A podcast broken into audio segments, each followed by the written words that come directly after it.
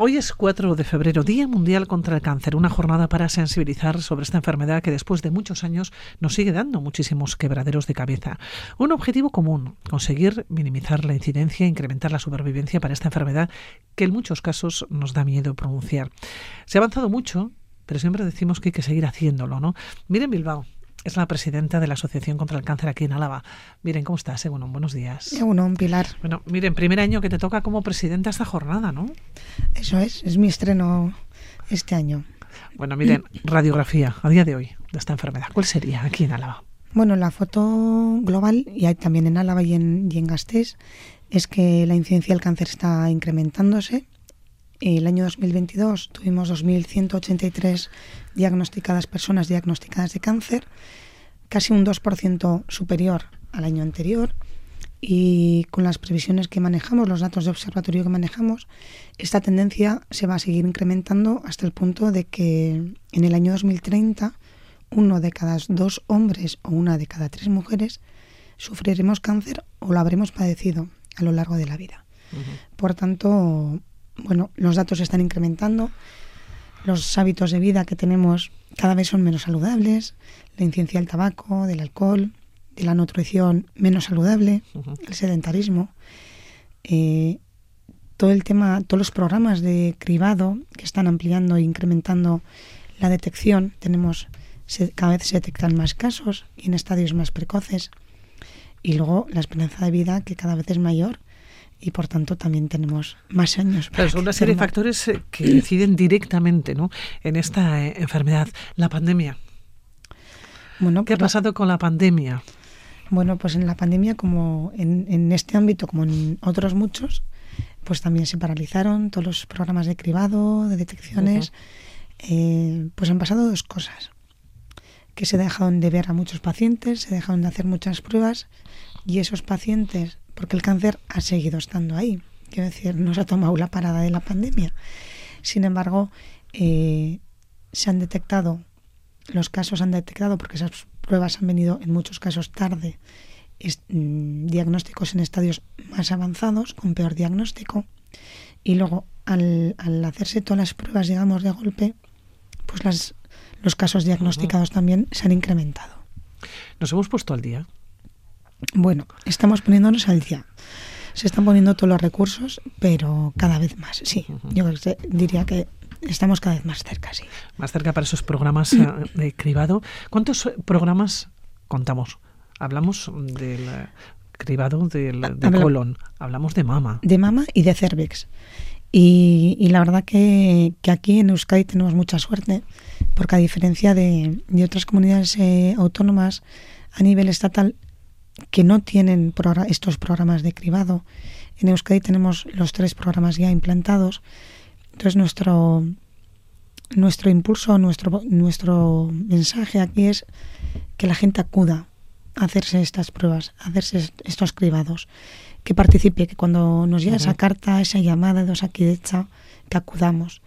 Eh, en Mama mmm, el porcentaje de participación en los programas es muy elevado en Colo y Cervis no tanto, pero, pero animar eso a toda la ciudadanía que es una herramienta que está a nuestro alcance, nos puede salvar la vida y que, y que hagamos uso de ella. Y que nos tenemos que acostumbrar y que efectivamente está al alcance de nuestra mano y que regularmente y cada cierto tiempo nos llega esa carta a casa que no tenemos que hacer más que participar, ¿no? Eso o más es. que llamar. Hay un tema eh, que siempre me, me, pregunto y es la atención psicosocial. Mm. ¿En qué momento también nos encontramos? Porque somos capaces de enfrentarnos solos y solas a una situación complicada. Eh, creemos que sí, creemos que somos muy fuertes, que nos dan la noticia, que vamos a salir adelante, que contamos, bueno, pues con una gran parte de la población, con ese recurso familiar, ¿no? Mm. Eh, que te apoya. Pero aún así, aún así, Pero nos aquí... metemos a la cama, dormimos mm. solos, le damos vueltas a la cabeza solos. Pero además no solo nosotros, ¿eh, Pilar? Eh, cuando un paciente enferma, enferma al paciente y enferma a su familia. Uh -huh porque es cierto que se puede, ese paciente puede estar muy arropado por esa familia, por su familia, por supuesto, pero esa familia también sufre. Entonces, en, en la asociación eh, tenemos un servicio de atención psicológica para pacientes y familiares. Eh, tenemos cuatro psicólogas que están a disposición de todos los pacientes y familiares. Todos los servicios que ofrecemos son gratuitos, no tienen coste. Y, yo aquí animaría que, a que se cuente con ello, que estamos para eso, si estamos para ayudar, estamos para mitigar los efectos que esta enfermedad tiene en pacientes y familiares. Nos acercamos, miren. Echamos mano de este servicio eh, psicosocial de las psicólogas. Sí, sí, sí. A ver, en, el año pasado en total, no solo en, el servicio de atención eh, psicológica, ¿eh? en total atendimos a más de mil pacientes y familiares. Pero, pero bueno, nuestra labor también desde la asociación es difundir estos servicios, hacerlos llegar a la ciudadanía, que se acerquen, que se acerquen, que estamos para eso, estamos para aportar valor, para ayudar. Entonces, que, que nos llamen, estamos en Plaza Porticada número uno, que se acerquen, que pregunten. En Zabalgana. Zabalgana. Además, este año vamos a ampliar instalaciones. Entonces, nuestra labor ahora, dar a conocer todo lo que hacemos, para con el objetivo de que cada vez podamos atender a más pacientes y familiares. La ampliación de, de espacios también va en este sentido que podamos llegar a más gente, ayudar a más gente. Las previsiones nos decías, ¿no? Hace unos minutos eh, que indican que cada vez nos vamos a ir encontrando con más casos y que año tras año, ¿no? El número de casos eh, pues van a ir ampliando. Hablamos de hombres y hablamos de mujeres. Ya nos has mm. dado los datos generales, ¿no? Respecto al 2021, pues nos has dado los datos, lógicamente, en los 2022 que acaba de terminar. Pero hablamos de hombres y de mujeres. Mm. Eh, bueno, aquí tenemos. ¿En qué momento nos encontramos? Eh, porcentajes, eh, 40% mujeres, 60% hombres. Esos son los eh, de los 2.183, pero además es casi clavado.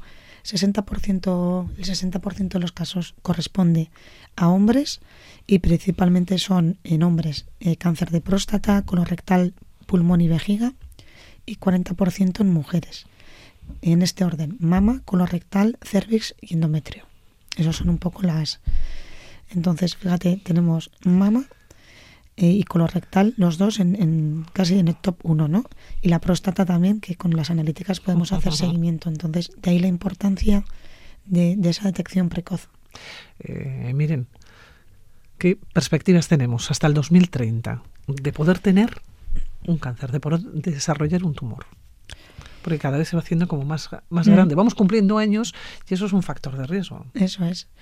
Bueno, con los datos, o sea, datos de observatorio, la, la, previsión a 2030, pues si este el año 2022 hemos cerrado con 2.183, es que pasemos a 2.472. Y en total, que en ese momento, lo que los datos que daba al inicio, ¿no? que uno de cada dos hombres o una de cada tres estemos sufriendo cáncer en ese momento o lo hayamos sufrido a lo largo de nuestra vida. Entonces, llegados a este punto, nuestra lucha, nuestro reto, el objetivo de la Asociación contra el Cáncer es aumentar la supervivencia al 70%. Hoy en día tenemos una supervivencia media, siempre media, del 57%. ¿Cómo podemos incrementar esta supervivencia? A través de la investigación. No hay otra. No hay otra. Con una detección precoz podemos tener un mejor diagnóstico porque vamos a detectar la enfermedad en un estadio eh, bueno, pequeño, sí, mejor, mejor. o, al inicio, digamos, ¿no? Pero una vez que tú ya tienes, que tenemos la enfermedad, la supervivencia la vamos a poder aumentar solo a través de la investigación oncológica. Y ahí es esa una de nuestras patas. Somos, de hecho, la entidad social y privada que más recursos destina a la investigación. El 18% de nuestros ingresos van directamente a investigación. Miren, somos conscientes de la importancia de la investigación eh, y yo no sé si hay un antes y un después de la pandemia. ¿Por qué lo relaciono? Porque la pandemia sí fuimos muy conscientes que había que invertir en investigación para poder salir de ella y hemos visto los resultados ¿no? Mm. Eh, con, esos, eh, con esos proyectos y con esa inversión. Ahora, ha pasado la pandemia, o por lo menos, bueno, son estos coletazos ¿no? que estamos viviendo, somos conscientes de que tenemos que invertir en investigación y que eso forma parte de toda la sociedad. Pues ese, es el, reto y la campaña que estamos promoviendo y liderando, ¿no? Yo sí creo que después de la pandemia hemos tomado mayor conciencia porque hemos visto, normalmente la ciencia tiene unos retornos de tiempo largos, ¿no? Tú inviertes en un proyecto de investigación, son años y años hasta que ves el resultado, digamos, ¿no? En la clínica. Hemos visto en la pandemia dos cosas, que es fundamental invertir en investigación y, y la importancia de la colaboración porque han llegado las vacunas tan rápido al mercado, porque ha existido esa colaboración. Ha habido mucha inversión, sí. Ha habido mucha inversión y a su vez ha habido mucha colaboración. Y yo creo que ese es el camino y eso es un poco donde estamos poniendo el foco.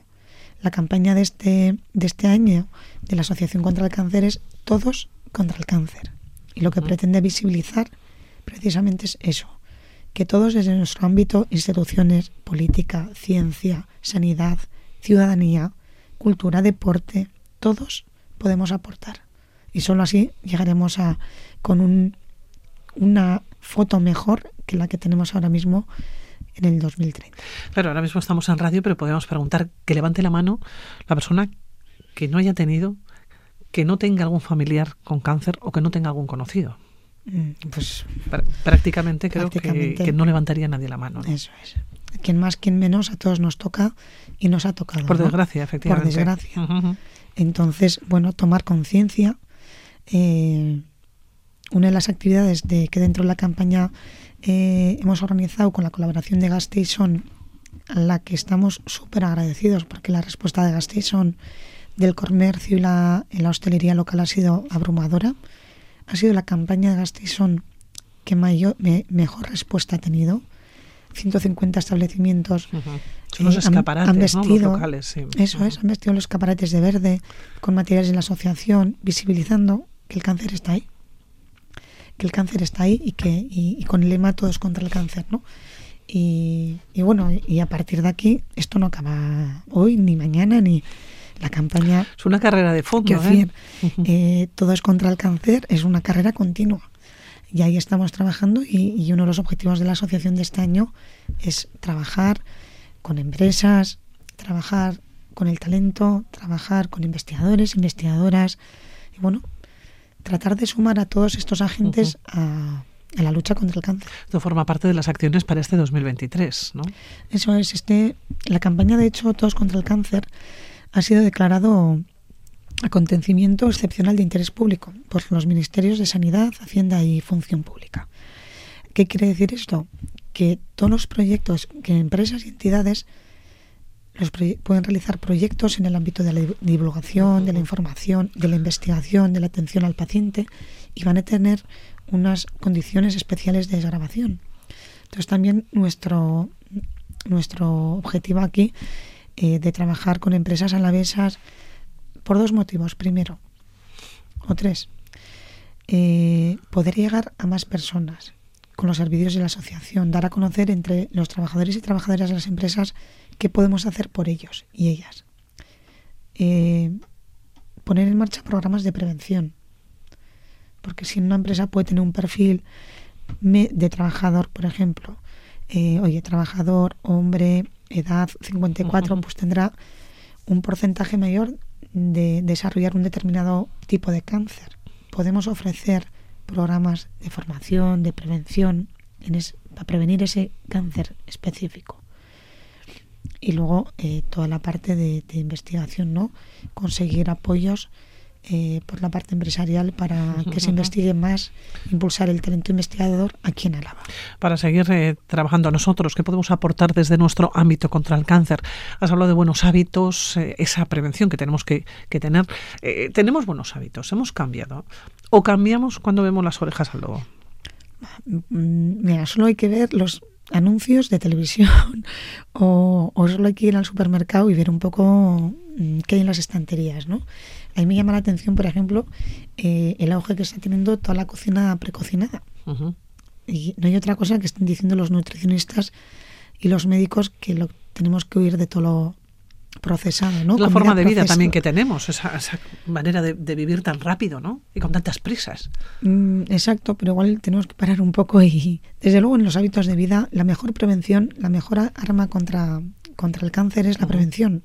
Y la prevención es, la prevención consciente de lo que hacemos cada uno y cada uno, cada una en nuestro día a día. Es decir, tenemos que tomar conciencia de qué comemos, si nos movemos, eh, el alcohol, el tabaco. Quiero decir, todos lo sabemos. Entonces, la prevención empieza por la conciencia del día a día, de lo que hagamos cada uno. Solo así vamos a poder, con buenos hábitos desde la prevención, se puede evitar hasta el 40% de los casos de cáncer. el 30% de los casos de los cánceres están directamente ligados al tabaco, relacionados con el uso, y el 90% del cáncer de pulmón. O sea, las cifras no pueden ser más concluyentes. Por tanto, ¿qué podemos hacer cada uno desde nuestro ámbito para prevenirlo? Adoptar hábitos de vida saludable. Y todos juntos, desde luego, somos más fuertes. Miren, nos vamos a, a, despedir. Darte las gracias por haber venido aquí a la sintonía de Radio Vitoria este sábado 4 de febrero, Día Mundial contra el Cáncer. Que nos vaya muy bien, miren. Eso es, es que recasco, eh, Pilar, a, a, vosotros y a vosotras, sobre todo por ser altavoz, porque, porque esto es lo que nos ayuda, ¿no? El, el que nos deis altavoz y poder llegar a más personas y familiares y a la sociedad en general, a las que estaremos encantados y encantadas de ayudar. Es que Miren, Villasquer.